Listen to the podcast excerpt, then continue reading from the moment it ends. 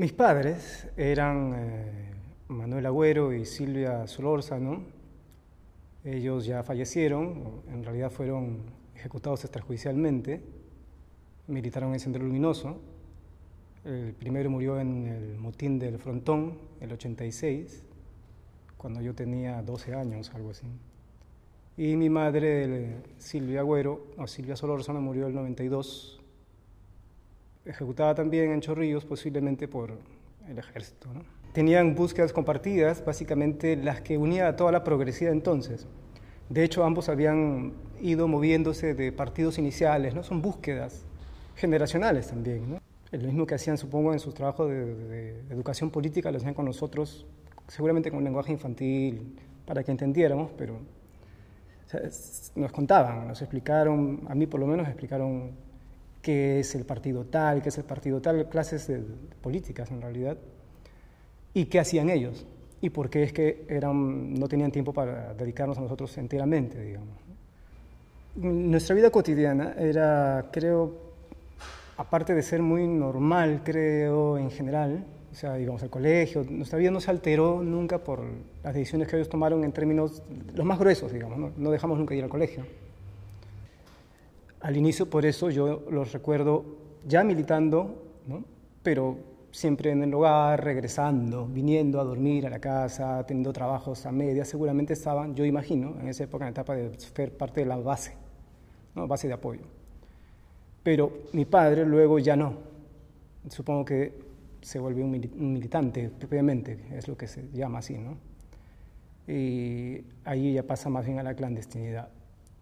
Eh, y lo dejo de ver con menos frecuencia, pero tampoco eso dura mucho tiempo, porque lo meten preso. Entonces, cuando lo meten preso, en realidad te ayuda mucho a la familia, porque ya lo veíamos más, más seguido yendo a la cárcel. ¿no? Primero lo llevan al Urigancho y lo visitábamos siempre. ¿no? Ah, él pidió, preguntó por mí y al final creo que fui a despedirme, porque todos sabíamos que además ya venía el, el traslado a Canto Grande y sabíamos que eso podía implicar un, un, serio problema. ¿no? Eh, aunque se ha escrito mucho y se ha dicho que eso era como una especie de suicidio colectivo, ¿no? una, expresión de, de la sinrazón senderista, por lo menos como lo vimos nosotros, no fue así. Fue una apuesta bien costosa y absurda, diría yo, por presionar políticamente, pero nunca esperaron una respuesta tan desproporcionada parte del Estado. Con la, relación con mi madre siempre fue diferente con que con mi papá.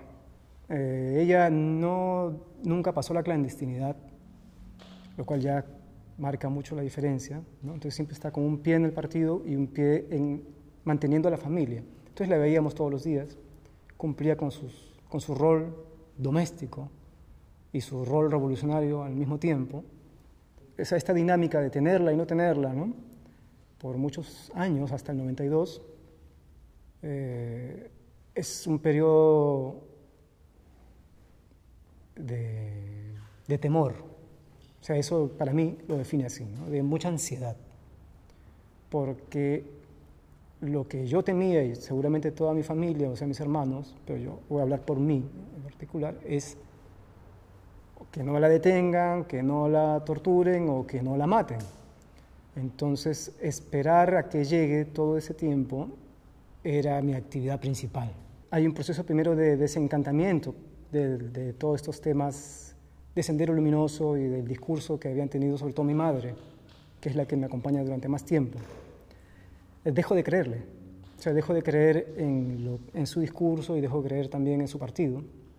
Creo que ella también deja de creer, es lo que yo creo de lo que conversaba con ella el partido mismo e, era hipócrita en sus usos, digamos, había mucho machismo, había autoritarismo, entonces eh, también había mucha irresponsabilidad y ligereza de muchos compañeros. Entonces, todas estas son fisuras que me van distanciando y una cosa que me distancia es bien simple también, bien corriente, digamos, que es este miedo. ¿no? Eh, no miedo por mí, sino miedo por mi madre ese día eh, ya se fue ¿no? a hacer algo. Y yo me fui a la casa y no vino a dormir, que tampoco era excepcional que no llegara a dormir. No llegó a dormir y yo fui a trabajar al día siguiente, abrí la tienda, entré.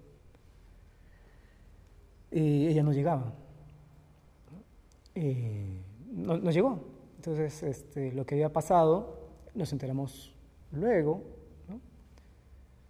Eh, yo estaba ahí eh, esperando que llegara, 9 de la mañana, no sé qué hora sería, temprano. Y llegó alguien de Sendero y me dijo, eh, acá es donde trabaja Silvia Solórzano. Le dije, sí. bueno, ella ha muerto. Primero, lo que siento al inicio, cuando mi madre muere, son para resumirlo, dos cosas. Alivio. Porque es como descansar.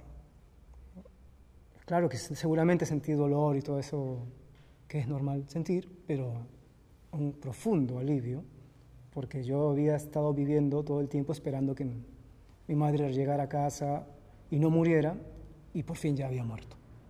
Entonces era descansar también, por lo menos yo así lo sentí. Al sentir así, lo que inmediatamente fui desarrollando fue una enorme culpa ¿no? por sentir alivio porque haya muerto por fin mi madre. Me costó ir como encontrando una nueva ubicación legítima para, para estar. La parte que tiene que ver con su, con su solidaridad, es decir, con pensar que hay algo que uno tiene que hacer por las otras personas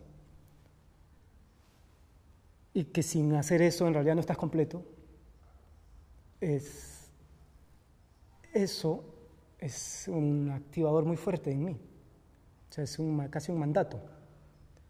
¿no? Em, no me imagino siendo de otra forma.